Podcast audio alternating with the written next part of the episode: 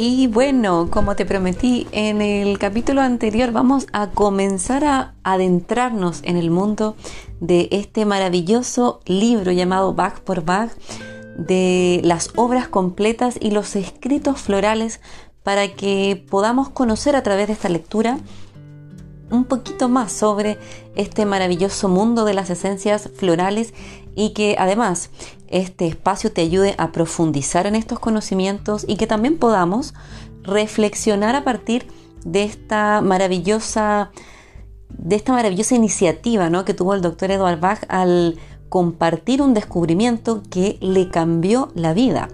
Si bien muchos de los libros que están rondando Em, que de alguna forma ¿no? nos muestran conocimiento que dejó el doctor Edward Bach son libros que no fueron escritos por él.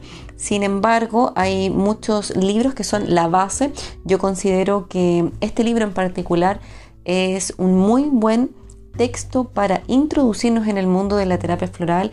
Yo, como les comentaba, siempre lo estoy sugiriendo a mis participantes, a las participantes de la formación en terapia floral y distintos cursos que he tenido la oportunidad de compartir.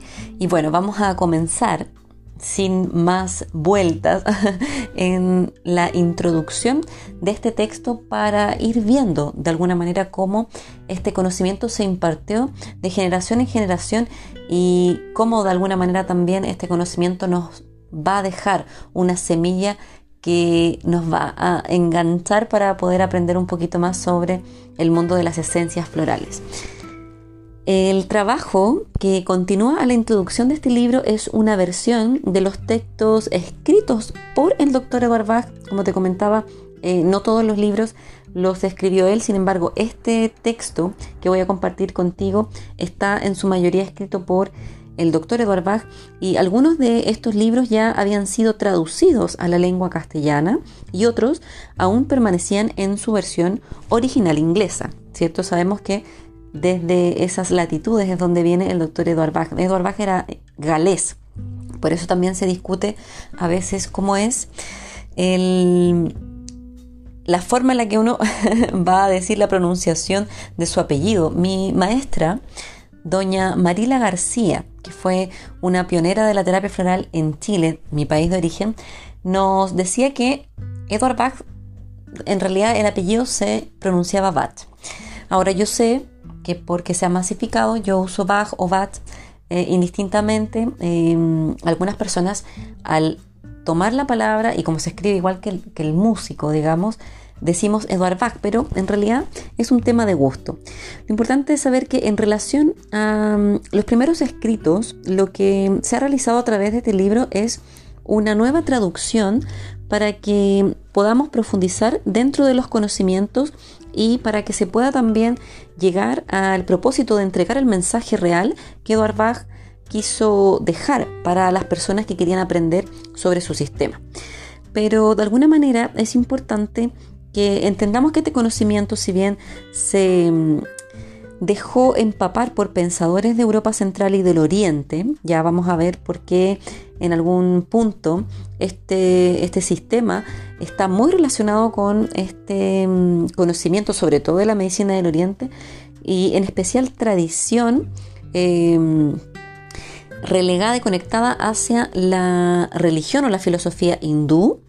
Em, bueno, hay, también hay una mezcla de este conocimiento con conocimiento que también Edward Bach fue tomando a través del legado de Hahnemann. Ya eh, yo tuve la oportunidad de conocer esa primera historia sobre esta mm, inspiración que sentía Edward Bach por los conocimientos que dejó Hahnemann, que también tenían de alguna manera conexión con algunas enseñanzas de la medicina oriental. Entonces fue algo muy interesante para mí darme cuenta que incluso habían preceptos del budismo y de otras medicinas orientales que incentivaron a Bach a construir esta teoría, ¿cierto? Y este sistema en base a algunos conceptos que la medicina oriental, perdón, occidental no manejaba y que la oriental sí estaba abarcando como esta conexión con el espíritu. Así que de alguna manera es importante que entendamos que para conocer los preceptos de Dorbach hay que entender desde dónde nace la mixtura de toda la obra de este doctor revolucionario, ¿no? Y bueno, el contexto y el horizonte de Edward Bach em, es muy interesante porque Edward Bach fue un hombre que estaba sumido en dos épocas. Si bien él nació hacia fines del siglo pasado, ¿no? Y se formó a principios del siglo presente, cuando eran muy fuertes las influencias de un pensamiento dominado por el positivismo naturalista, él sentó un precedente de cambio. Sin embargo, el concepto de energía, ¿no? que merced a la termodinámica que se había difundido en esa época, la idea de proceso y evolución que comenzaba a ser aceptada gracias a la obra de Darwin, ¿no? a ese legado darwiniano, y la idea de la totalidad, fueron especies de vectores en el pensamiento que generaron el nacimiento de un movimiento que finalmente introdujo en la reflexión científica a una manera de posicionar al hombre y a la sociedad frente a una realidad del mundo y del universo muy distinta a como se conocía hasta ese momento. El mundo en, este, en esta circunstancia ¿no? ya no era visto como algo estático o inmóvil como se percibía antiguamente, sino como un sistema de, que estaba en constante transformación, eh, donde el espacio que daba lugar a la relatividad, a lo inconsciente, a la polaridad dinámica, al infinito y a la incertidumbre eran conceptos válidos de analizar y de profundizar. Sin embargo, hombres como Edward Bach se encontraron aprisionados de alguna manera entre las viejas concepciones aún perdurables y las nuevas en gestación, ¿no? Porque, bueno, fueron hijos y padres atípicos, ¿no? Porque todas estas enseñanzas que daban eran totalmente revolucionarias y rupturistas y por lo mismo también debieron romper con algunos moldes establecidos que condicionaban tanto desde dentro de su propio espíritu como desde las determinaciones culturales que estaban imponiéndose de alguna manera en esas épocas. Edward Bach y todos sus eh, colaboradores, por decirlo así, eran personas que eran bastante disidentes. Ya a mí me gusta mucho usar esa palabra, pero efectivamente eran rupturistas, disidentes, innovadores en su pensamiento y eso también le trajo muchas veces muchas consecuencias. Fueron, por supuesto, como todos los eh, rupturistas de la época perseguidos en muchos casos, pero Edward Bach supo manejar algunas situaciones complicadas que, bueno, más adelante vamos a poder conocer. Sin embargo, em, esta prisión eh, la convirtieron en un punto de apoyo para efectuar una ruptura interior en sus propios pensamientos, ¿no? Y que luego estos personajes, ¿no? Edward Bach y todos los colaboradores, y vamos a hablar, bueno, de varios personajes que están relacionados a esa época, pudieron plasmar en sus escritos estas experiencias. Y así abrieron nuevos continentes a la reflexión y nuevas posibilidades a la comprensión de estos conceptos que en medicina o en ciencia no se estaban abarcando. Eso a mí por lo menos me causa muchísima admiración y es también la razón por la que esta terapia eh, y bueno también en la ayurveda y otras visiones me llegan profundo, profundo al corazón. En el caso particular de Bach, sus operaciones de transformación ocurrieron especialmente en el campo de la salud, que era su expertise. En el campo también del dolor del hombre, ya del hombre y la mujer, de en torno a la enfermedad, a la experiencia de la enfermedad.